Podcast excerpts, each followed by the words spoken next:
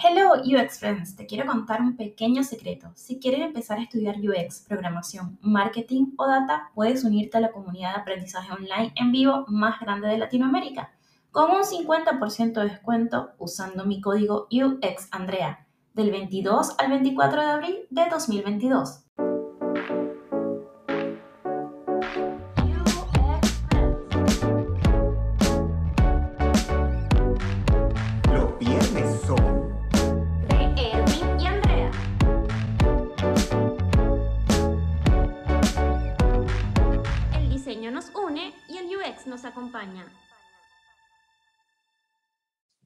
Hello, UX Friends. Bienvenidos y bienvenidas a un nuevo episodio. Con ustedes, Andrea Mons y mi compañero Erwin Aguirre. Erwin, ¿estás por allí? Claro que estoy por aquí y estoy muy contento porque hoy obviamente tenemos una reunión más íntima. ¿En qué sentido? Que le vamos a conversar acerca de algunos temas que nos han venido preguntando por un mensaje directo. Andrea, ¿quieres conversar acerca de lo que nos has estado preguntando? Exactamente, sabes, Erwin.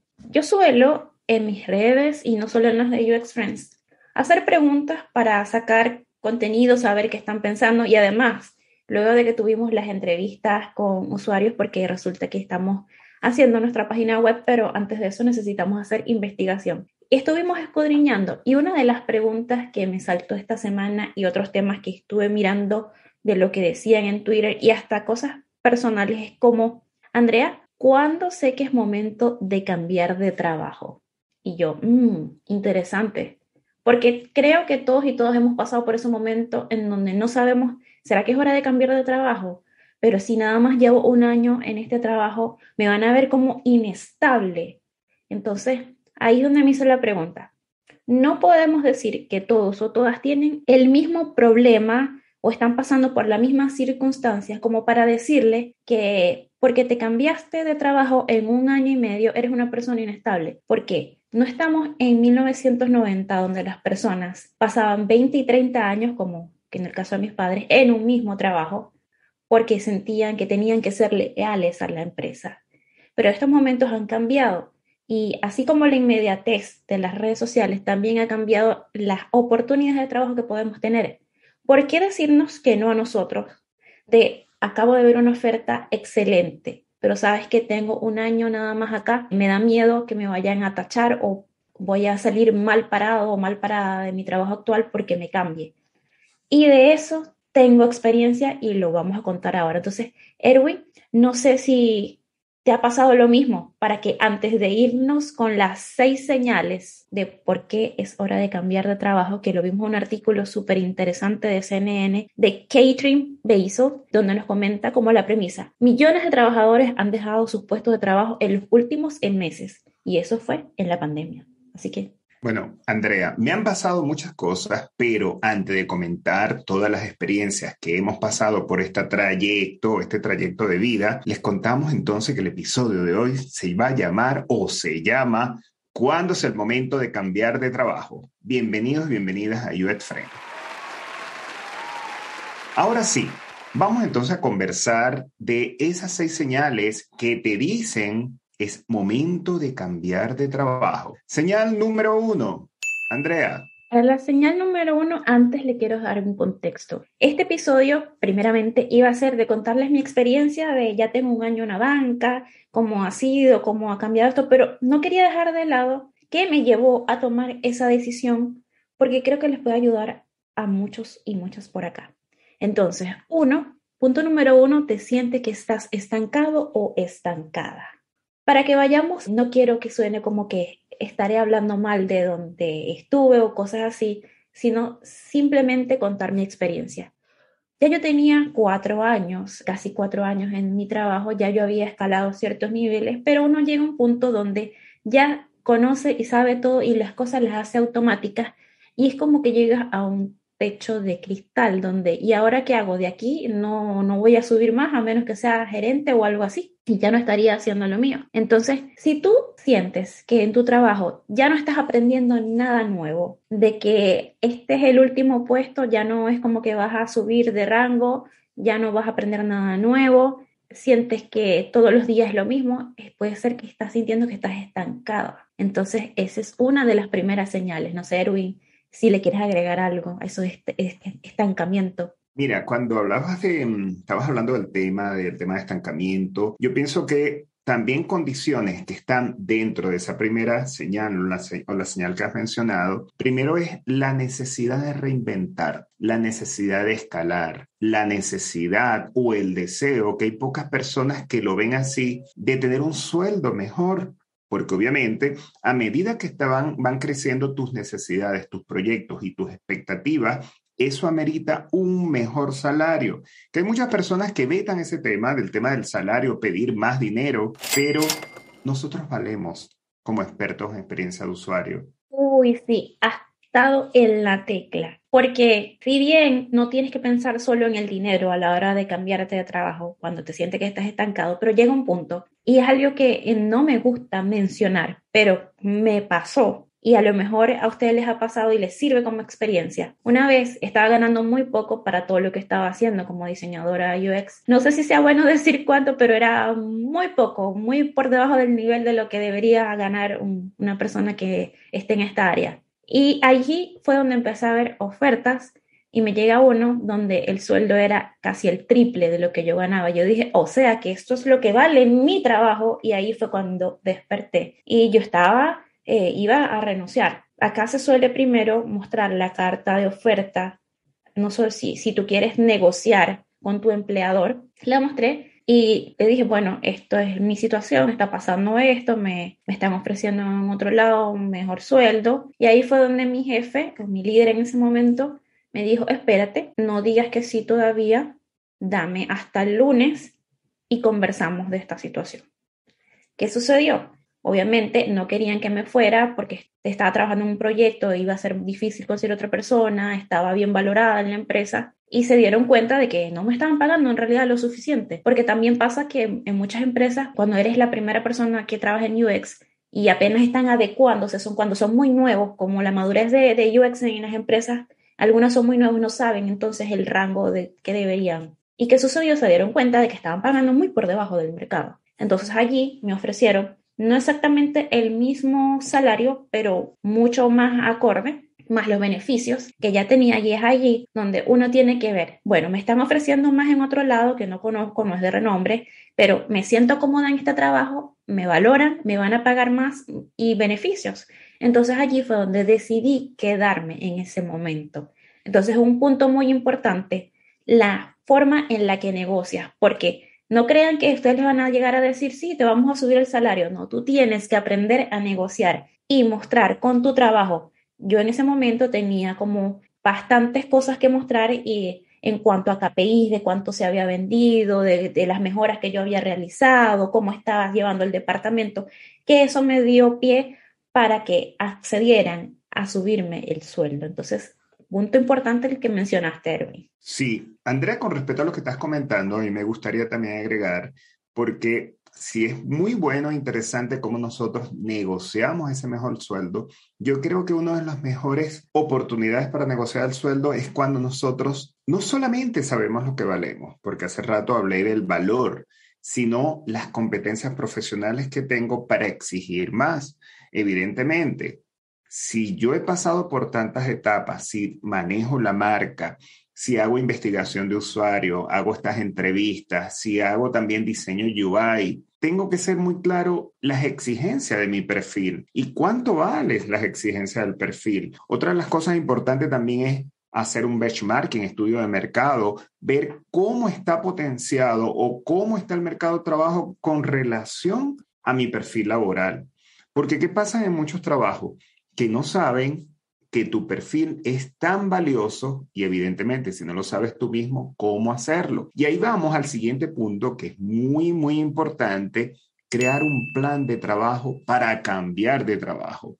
Y es lo que yo digo o suelo decir que para el éxito hay que estar preparado. Las personas no se van a lanzar al vacío, no van inmediatamente a decir, ahora quiero pasar de junior a senior. ¿Te has preparado para el éxito? Tocaste otro punto importante. Resulta que también esta semana pasada, también muchos me preguntaron, eh, Nicolás, que está por, por acá siempre escuchando, una de las personas que me preguntó, Andrea, ¿cómo hago para saber mi nivel de madurez en UX? No sé si soy junior, si soy senior, si soy semi-senior. De hecho, yo misma juraba que era semi-senior. Y hice un formulario, un test de Cámbrica de Santiago Bustelos que te definía cuál era tu nivel de madurez dentro del UX. Entonces, si ustedes están también en este punto, les invito a realizar este test para que se den cuenta cuál es su nivel. Pero resulta que hay otro punto, que también eh, en esto de los sueldos siempre nos lo preguntan, cómo saber. Hay algo muy interesante que ha sucedido, que es que gracias a que están contratando personas latinoamericanas en empresas norteamericanas, los sueldos están subiendo, porque cada vez más exigente y si eh, puedo trabajar en remoto por un sueldo y aquí en Latinoamérica me van a ofrecer otro, entonces, ¿qué están haciendo las empresas de Latam? Están tratando de subir su oferta, de subir el salario para competir con estas personas o esas empresas que se están llevando el talento a Latinoamérica. Y eso es súper bueno para nosotros que esté sucediendo y lo aplaudo. Si ustedes quieren ver también este estudio de saber cuánto está ganando eh, a nivel de Latinoamérica, de Estados Unidos, los cargos en tech, que llamo tech, developers, y PM, UX, UI, este tipo de cargos, pueden revisar el estudio de nuestros amigos de Get On Board. Y Erwin, con eso quiero pasar al segundo, en la segunda señal de por qué deberías de cambiar de trabajo. Problemas importantes con tu jefatura o los líderes de proyecto. En el artículo que habíamos leído decía problemas con tu jefe, pero aquí tenemos que tratar esas cosas con cuidado. No tiene que ser tu jefe o jefa, puede ser tu líder, compañeros de proyecto. Entonces, aquí les quiero comentar algo. En, en mi trabajo actual estamos haciendo un curso de liderazgo consciente. Y en este curso de liderazgo consciente nos enseñan a cómo manejar problemas con la jefatura, qué cosas son cosas que nosotros podemos resolver y cosas que ya pasan de, de nuestras manos. Entonces, si tengo, por ejemplo, digamos que estamos trabajando en remoto y tenemos problemas de comunicación con nuestro equipo, proponer nosotros eh, eh, instancias para empezar a comunicarnos mejor con nuestro equipo de trabajo y así mejorar eh, la confianza y el mejorar el trabajo. Entonces, si ya son problemas que tú no puedes manejar, que ya pasan de tus manos, entonces también es momento, ah, ¿y de cuánto tiempo llevan estos problemas? Ya es momento de pensar, entonces esta es otra señal que me dice, es hora de cambiar de trabajo. O sea, ¿y que me quieres comentar? ¿Qué quieres añadir, Erwin? Mira, yo creo que también eh, yo he conocido en el mundo cuando he reclutado UX, cuando he capacitado a personas en UX, hay algo que yo he notado. Eh, y sonará muy poético, pero hay momentos donde las personas ya no quieren estar donde están. Y les he preguntado, ¿pero qué? ¿No te gusta el sueldo? Sí, me pagan muy bien, pero también viene esa necesidad personal que tenemos algunas personas de movimiento. Las personas viven en total movimiento y como profesionales queremos más retos, nos da emoción asumir más retos. Y mencionaste un punto que era el curso que estás recibiendo en tu empresa, el tema de liderazgo consciente. Me pareció muy bueno porque debemos estar conscientes de dónde queremos estar parados y lo más importante, hacer una perspectiva. ¿Qué, ¿Qué es la perspectiva? Proyectarnos como profesionales de aquí a 10 años, 5 años, no tienen que ser 20 años porque como mencionamos comentando al inicio del, del, podcast, las personas ahora cambian más rápido de trabajo, hay más oportunidad y en el mundo tecnológico hay más oportunidades todavía. Así que yo veo muy importante, siempre tienes que tener conciencia de hacia dónde te quieres ver de aquí a unos años, pocos, largos, como UX o como profesional. Plan de carrera sería en eso. Plan de carrera. También le llaman ruta de carrera en, en diferentes industrias de tecnología. Y lo que estás haciendo ahora es donde te verás en un año. Si esto que estás haciendo ahora, ¿a dónde te va a llevar? Y entramos en el punto número 3. Procrastinas perpetuamente. No sé si les ha pasado que tienen que entregar un informe y le dan largas y le dan largas hasta que llega el momento de que están en el deadline y ahí están corriendo para entregarlo porque puede ser que sinceramente no sientan pasión o, hay una cosa, cuando uno hace las cosas con amor y cuando uno, uno, hace las cosas obligado. Entonces cuando sientes que estás haciendo las cosas obligado es como que, ay, qué fastidio, tengo que hacer esto, ay, tengo que hacer lo otro. Entonces cuando ¿ves que está como que procrastinando mucho? ¿Qué pasa aquí? ¿Será que no, no siento pasión por mi trabajo o por lo que estoy haciendo? No siento que es algo que me motiva. Entonces es uno de los puntos. Y llegamos al punto número cuatro. Desconexión cultural. ¿Qué quiere decir? No te identificas con los valores de la empresa. Y a mí me ha pasado en ocasiones, en trabajo no los de ahora, sino cuando estaba más joven, de que no me sentía identificada con los valores de la empresa. Y sinceramente, si uno no se ve, si por digamos, eres animalista y te van a contratar en un lugar donde van a hacer una página de comida, de vacuno, todo eso, como que te ves trabajando en un e-commerce donde es el retail o algo así, donde van a vender carne, si eres animalista y eres vegano, vegana, no, ¿verdad? Entonces algo como que no va con tus valores. Y ya por ahí eh, tenemos desconexión total de lo que estamos haciendo. El punto número 5. Ves otras oportunidades potenciales. Y es aquí donde está el punto fuerte. No sé si han visto que ahora hay, llueven. O por lo menos a mí me pasa que, aunque sea una vez a la semana, me llega una oferta de una compañía que se ve mejor. O, pero aquí les quiero decir, hay una pequeña trampa. No te fijes solo en cuánto te van a pagar en la otra empresa, sino en los beneficios la proyección de carrera, qué tan importante o cómo está esta empresa, porque puede ser que sea una startup que nadie conoce, que tiene mucho potencial y beneficio, o sea una empresa eh, bien establecida, pero que donde tú siempre escuchas de todas las personas que han trabajado allí que el ambiente laboral es terrible. Entonces, eh, ves que hay ofertas laborales, pero ojo, haz tu research antes de aceptar cualquier entrevista de trabajo. Y ahí, Erwin, no sé qué me quieres comentar.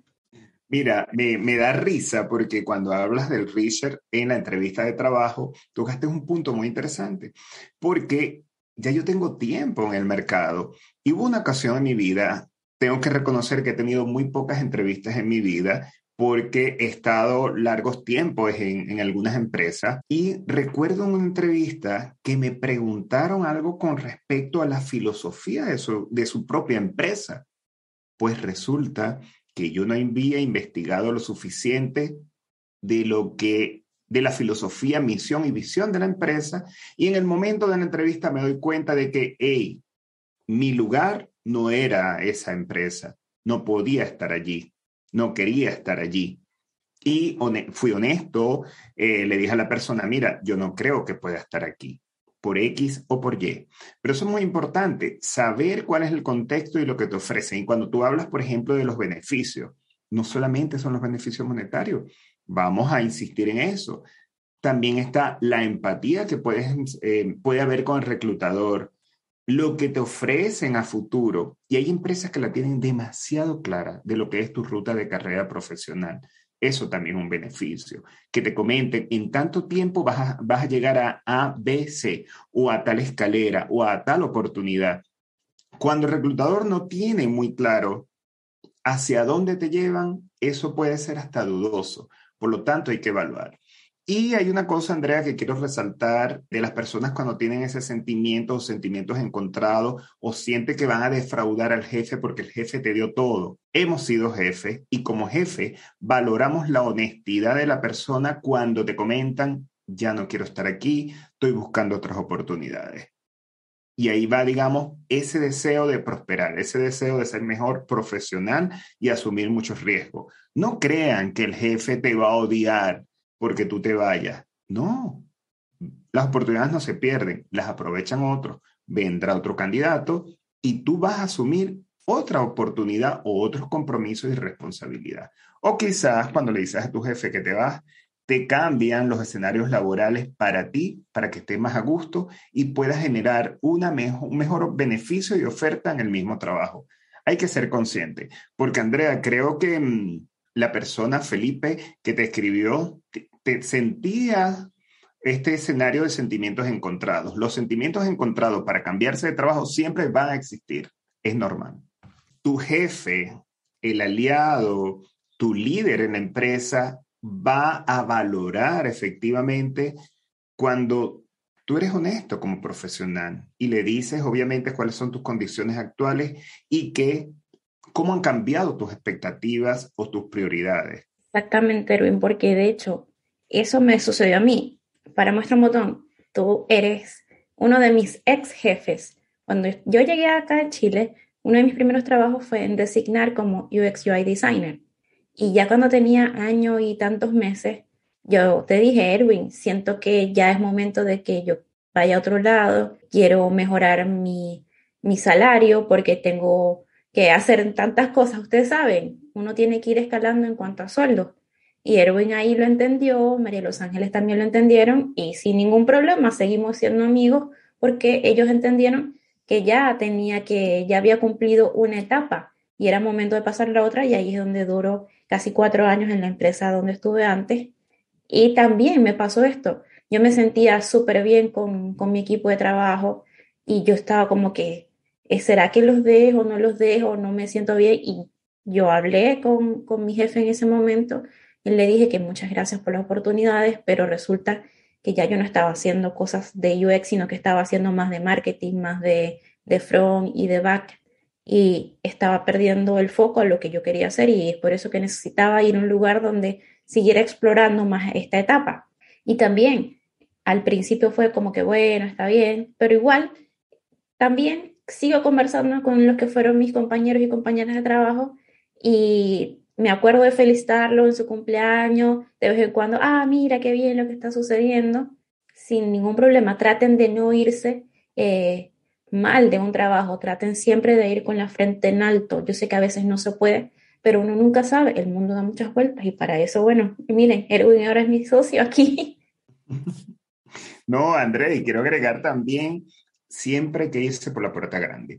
Y más en este mundo, digamos, laboral, donde creemos que somos una minoría, somos varias redes, todos nos conocemos y todas las generaciones y a través de estas comunidades digitales, evidente sabemos quién es quién, cuáles son tus competencias, qué puedes ofrecer y qué no puedes ofrecer. Y esa es una realidad. Por lo tanto, Andrea, vamos a pasar a el otro punto. número 6, el último. Tu actitud ha cambiado. Luego de que ya sientes que estás desconectada, tienes problemas con tu jefe, se la pasas procrastinando, hay desconexión eh, con la empresa y con los valores, de otras oportunidades potenciales, obviamente tu actitud ya cambió. Eso es así, como que a lo mejor hasta ya te da como que, ay, qué fastidio, me están hablando otra vez, otra reunión, ay, yo no quiero responder. Entonces, como cuando ya te sientes de esa forma, es el punto como que llegaste al llegadero. llegaste al llegadero.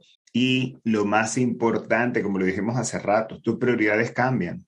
Así como en ocasiones nos queremos mudar de país, de lugar, cambiar de estilo de ropa, también pudimos cambiar de roles profesionales, seamos conscientes en eso.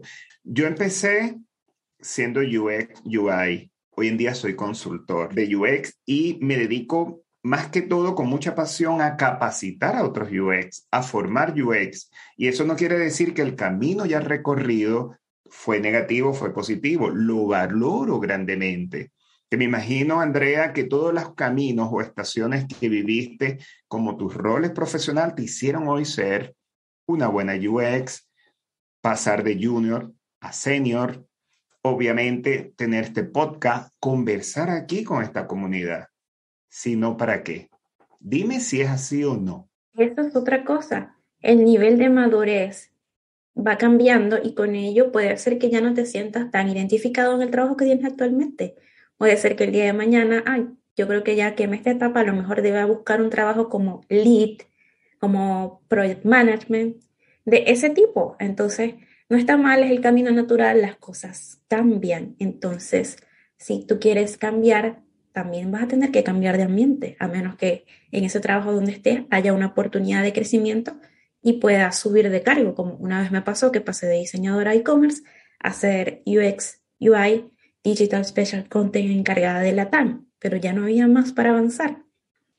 Entonces con eso les digo que no se sientan mal y una vez escuché en otro podcast donde decían que había una persona que tenía una amiga que siempre estaba eh, viendo las ofertas de trabajo de, de otras empresas y siempre tenía entrevistas porque él quería mantenerse al tanto de las nuevas oportunidades del mercado. Entonces no se sientan mal si toman una entrevista, porque no nos podemos negar la oportunidad de ver otros escenarios. Eso sí, traten de nunca dejar de lado sus obligaciones actuales si ustedes no piensan cambiarse, si solamente están en entrevistas porque quieren ver cómo va la cosa. Hablando de eso, es importantísimo tener colegas, amigos que te inspiren. ¿Que te inspiren a qué? A un mejor cargo, a una mejor oportunidad, porque evidentemente a veces tenemos amigos, colegas o este mismo podcast donde escuchamos experiencias, por ejemplo, como el que tú viviste, y eso me inspira, ah, no estoy en lo incorrecto. ¿Voy a ir hacia allá o voy a ir hacia acá? Entonces, yo creo que es muy importante que resumamos los puntos que acabamos de conversar. ¿Te parece? Número uno. Punto número uno. Sientes que estás estancado o estancada. Número dos. Problemas importantes con tu jefatura o líderes de proyecto. Número tres. Procrastinas perpetuamente. Cuatro. Hay desconexión cultural o no te identificas con los valores de la empresa.